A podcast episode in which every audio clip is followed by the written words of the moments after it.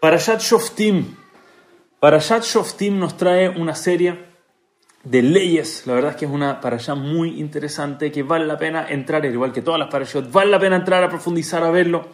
Y dentro de esto nos habla la Torah cuando surge alguna situación polémica que necesita de las grandes ligas, de alguien que realmente tiene conocimiento, que entre a intervenir, a decidir qué hay que hacer. Y dice la Torah, la Cohen, para ir donde el Cohen, Leviim, donde los Leviim, y donde el juez, el líder que va a estar en esos tiempos, en esos días, y Rashi dice, ¿por qué dice específicamente el juez que está en esos días? Y Rashi dice algo que realmente es importante para todas las generaciones. Dice Rashi que uno podría pensar, mira, estoy yendo donde el juez, pero el juez de hoy no es tan grande, de nuevo, está la Torah hablando, está hablando de la época donde los jueces eran gente impresionante. Tal vez si me voy hace cinco generaciones atrás, todavía había, incluso me voy una generación atrás, todavía había gente realmente impresionante. Pero un juez de hoy, un rab de hoy, un, gran líder de hoy en día, no, no son lo mismo de lo que eran antiguamente. Entonces, lamentablemente, ya no nos sirve tanto como nos servían los anteriores, ya no es lo mismo. Ya no, y escuchamos a veces esto, lamentable, escuchamos esto, ya no es lo mismo de antes, antes los rabaní eran otra cosa, hoy en día ya no tanto. Y Rashi te viene a mostrar que no existe un mejor juez, no existe un mejor líder espiritual que el líder que está en esta época, en esta generación. Dice, por eso dice, anda donde el juez de hoy, que esté en esos días, ese es específicamente el que Hashem puso para guiarnos, no los anteriores, no lo de los años anteriores, anda específicamente donde el juez que esté en esa época. Y Rafrand trae algo realmente fascinante. De por qué, por qué es tan especial el líder que nosotros tenemos hoy en día en comparación al líder que sabemos que eran más grandes. Y dice lo siguiente, todo esto va sobre la famosa Mishnah en Pirkei que dice que no puedes juzgar a una persona hasta que estuviste en su lugar. No puedes entender, no puedes empezar a tratar de comprender a alguien que entienda, no puedes entender a alguien si no viviste lo que esa misma persona vivió. No es que no eres capaz de entender realmente hasta que estuviste en esa posición, no puedes juzgar. Y es por eso que los líderes de hoy en día les tocó vivir lo mismo que nosotros. Les, les tocó vivir lo que nosotros vivimos. Ellos entienden y nos pueden guiar. Y Frand trajo algo tan lindo del Rav Levi Itzhak de Verdichev, que dice lo siguiente. Cuando una Gemara hace una pregunta. En el Talmud tenemos una pregunta. Y la Gemara deja la pregunta sin resolver. Dice la Gemara, típico, trae la pregunta y termina la Gemara diciendo Teiku. Teiku significa, no sabemos, esto queda en pregunta abierta. Pero Teiku al mismo tiempo es acrónimo de Tishbi. Tishbi se refiere a Eliyahu a Tishbi, está hablando de Eliyahu Nabi. Eh, Tishbi Yetaretz Kushiot. Be'ezat Hashem cuando llegue el Naví, Él va a responder nuestras dudas y preguntas. Él, si Dios quiere, más adelante en la llegada a Mashiach, el Naví nos va a responder esta pregunta. Eso es lo que significa Teiko. Y pregunta a Rav Levitz dice, ¿por qué específicamente el Naví? Digamos otro grande líder, digamos Moshe Rabbeinu va a llegar a responder. No sé, digamos, hay, hay, tantos que pudieron haber respondido todas las preguntas que tenemos. No sé, Abraham Avinu que venga, el Gaón de Vil, específicamente, ¿por qué Eliyahu Naví? Y Rablevi Itzhak de Verdicher dice, ¿sabes por qué Eliyahu Naví? Porque sabemos que Eliyahu Naví nunca murió. De hecho, sabemos que Eliyahu Naví está presente en cada Brit Milá. Eliyahu Naví le tocó vivir durante todas las épocas. Por lo tanto, hay preguntas que nosotros tenemos que alguien que no vivió en nuestra época no puede entender la pregunta porque no puede entender la situación, porque no está viviendo la realidad que nosotros vivimos. Pero Eliyahu Naví, que vivió todos esos momentos, que vivió todas esas realidades, Eliyahu Naví sí puede contestar la pregunta. Dice, sí, esa pregunta yo viví en esa época, yo tengo el derecho, como entiendo esta generación, empatizo con esta generación, entiendo lo que ellos vivieron, yo puedo responder esas preguntas. Y de nuevo, esto nos explica por qué no existe un líder más grande en nuestras generaciones que los líderes que cada generación tiene, por el hecho de que viven lo que a nosotros nos toca vivir. Y les quiero tener un ejemplo impresionante. Escuché lo que les voy a contar ahora de Rabaidú vive en Susan. Y quedé impresionado con, lo que, con el Maase, con la historia que él trajo. Por favor, escuchen lo que dice. Contó que hubo una pareja que en un momento tomaron unas vacaciones, decidieron salir, relajarse, desconectarse, despejarse un poco. Y se fueron a un hotel en la mitad de una montaña, en la mitad un poco de la nada, donde no podía salir, pasear. Y la razón por la que estaban tan cansados, habían tenido eh, dos hermanas gemelas, dos bebitas, tenían ahora cuatro años estas dos niñas, eran, nos imaginamos, agotador, si perseguir a un niño cuatro años es difícil, perseguir a dos, imaginemos. Entonces les tocaba mucho trabajo, gracias a Dios en general, entre los dos se manejaban. Y por unas horas durante todo este viaje, el marido tuvo que desconectarse unas horas, ponerse en la pieza, por mientras tenía, que trabajar, tenía que avanzar unas cosas, la dijo no hay problema, por mientras yo voy a bajar el almuerzo, lo coordinaron, yo voy, les pongo algo para comer, ahí se entretienen también comiendo, les pongo algo rico, no hay problema. Y bajaron al comedor del hotel. Y la verdad es que no se puede jugar. Sabemos cómo es esto con niños. Uno de repente pestañea y el niño desaparece. A veces pasa eso. Y de nuevo, son dos. Entonces dijo, mira, Netilati Daima, a ver, tú, la menos inquieta, quédate tú acá, por favor, te estoy viendo, estoy a dos metros, voy a ir a hacer Netilati Daima, acá mismo, en el mismo salón. Voy a agarrar a uno de mis hijas, la llevo conmigo a hacer Netilati Daima, después vengo y me quedo con ustedes. Y lamentablemente se dio media vuelta. Iba a empezar a hacer Netilati Daima, solamente dio media vuelta a ver que estaba ahí su hija.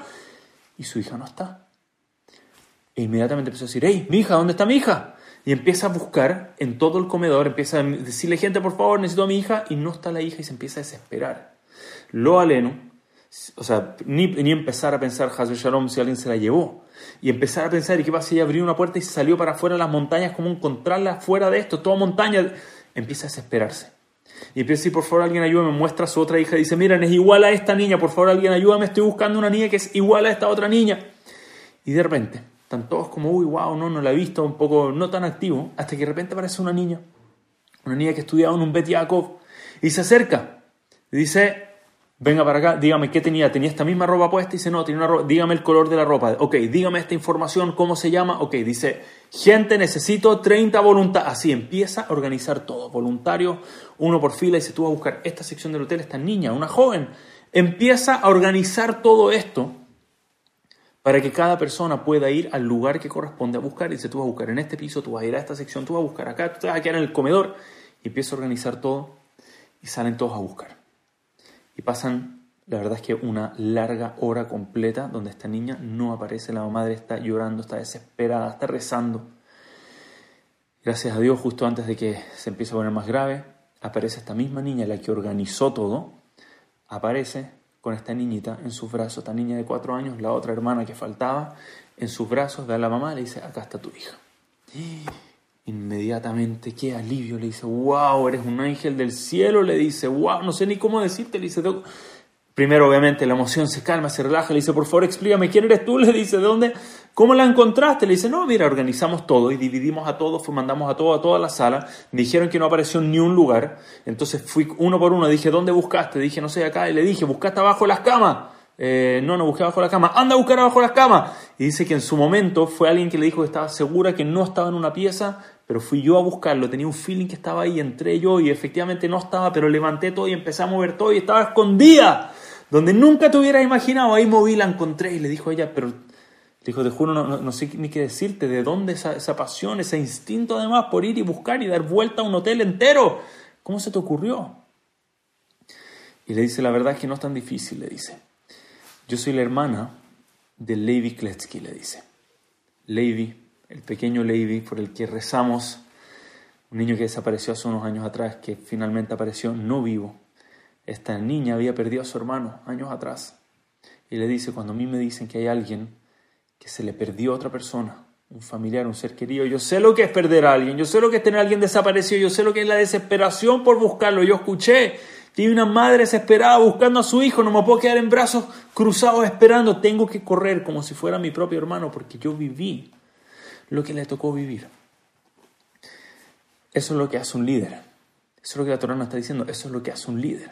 Eso es lo que explica Rafran, las palabras de Rablevich, de Verdichev. Eso es lo que hace un líder, la capacidad de ponerse en la situación de la otra persona, de intentar sentir, a veces no vamos a haber vivido exactamente lo mismo, pero intentar no solamente escuchar y decir, ah, wow, linda historia, yo creo que podría ser esto, no, intentar realmente ponernos en el lugar, realmente empatizar y sentir lo que el otro está viviendo y eso nos guía para saber cómo podemos apoyar a alguien, cómo podemos ayudar a alguien, el hecho de que sentimos lo que la otra persona sentía. Y un ejemplo muy grande de esto lo vivió Rav Shah. Rav Shah, en la época de la guerra del Golfo, Cuentan que Rav lo veía en su cara, no estaba durmiendo bien, estaba, se notaba que no estaba durmiendo, claramente no estaba muy bien. Y la gente quería saber qué estaba pasando. Se dijeron, miren, la noche vamos a ver, tal vez está algo malo en su cama, vamos a revisar. Y cuentan que se acercan a su dormitorio y ven que Rav estaba acostado con su cabeza afuera de la cama. Y cada vez que cerraban los ojos y se quedaba dormido, se le caía la cabeza afuera de la cama y se volvía a levantar. Y obviamente se despertaba inmediatamente, su cabeza estaba en el aire. Se le acercan y le dice, Rav, por esto no está durmiendo nada, dice, no se está quedando dormido, apenas se duerme, se le cae la cabeza fuera de la cama, dice, déjeme acostarlo como corresponde, ponerlo bien cómodo en su almohada. Y Rafshah lo ve y le dice, Hasu Shalom, yo no puedo hacer eso. Dice, ¿cómo se te ocurre? Dice, ¿por qué no? Dice, ¿tú sabes cuántos de los alumnos que estudian en mi yeshiva, sus padres no viven acá en Eretz Israel, están afuera y mandaron acá a la tierra de Israel a sus hijos para poder estudiar ¿Tú crees que los padres, sabiendo la guerra que está pasando ahora en el Israel, ¿tú crees que esos padres están durmiendo? Dice. ¿Sabes que esos padres duermen tranquilos, cierran los ojos, están a dormir? Dice, esos padres no pueden dormir, están pensando por su hijo. ¿Te parece justo que ellos, que ellos no duerman y yo esté tranquilo durmiendo en mi cama? Dice, ¿cómo voy a poder entender cuando un padre me llama y me diga el susto que está teniendo?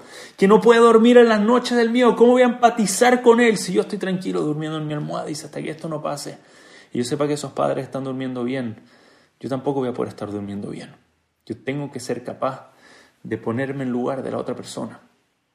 Y esto nos muestra algo increíble. De nuevo, no estamos a estos niveles, no estamos al nivel de y que nunca nos toque vivir tragedia para entender a otros que viven tragedia. Pero tenemos que, a nuestro nivel, intentar empatizar con la otra persona. Cuando alguien nos pide un consejo, que no sea simplemente, a ver, ¿cómo te puedo ayudar? Un momento tratar de frenar un segundo, pensar, intentar sentir lo que el otro siente. Y Rashi dice que eso es la explicación de Rashi es que eso es lo que hace un líder de una generación tan especial que ni los más grandes Rabbanim, uno dice, no, pero que traen a Moshe Rabenu.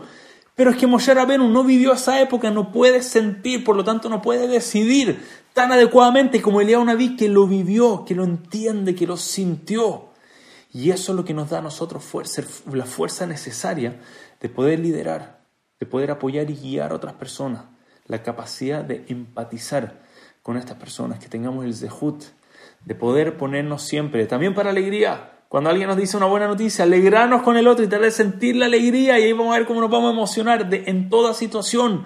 Tener esa capacidad de ponernos en el lugar del otro, de sentir lo que siente el otro y que con eso seamos doje, tengamos el mérito de ser grandes líderes. Cada día en el mundo, que cada uno tenga una capacidad de tomar un rol de liderazgo donde podamos ayudar, guiar y apoyar a otras personas de Israel. Hazaku Baruch, muchas gracias a todos.